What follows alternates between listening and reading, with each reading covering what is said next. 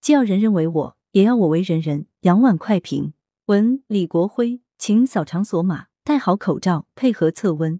随着十一月三十日广州就疫情防控工作提出系列优化措施，各区及时解封各类临时管控区域，全市陆续恢复正常生产生活。商场、商户取消查验四十八小时核酸检测阴性证明的要求，扫场所码并出示健康码绿码即可正常出入。一系列变化说明，广州的防疫策略正逐步调整为更加科学、精准的常态化应对。我们需要认识到，疫情防控不可能一蹴而就。近一个多月来，面对抗疫三年以来最复杂、最严峻的抗疫形势，无数人在为我们的健康安全保驾护航。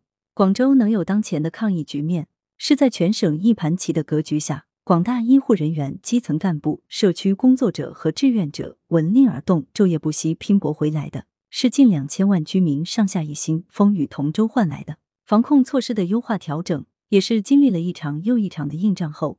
综合分析十余万感染者的数据做出的，我们需要认识到，与原始株和德尔塔等变异株相比，正在流行的奥密克戎变异株及其变化分支的致病力和毒力，尽管已明显减弱，但并非没有危害。特别是有基础性疾病、高龄和没有接种疫苗的人群感染了之后，仍会出现一定比例的重症甚至死亡。我们需要认识到，当前整体防疫形势仍然严峻复杂。疫情远未结束，解封绝不是解防。防控措施的优化调整，给疫情防控工作提出了更高标准和更高要求，也给个人防护提出了更高要求。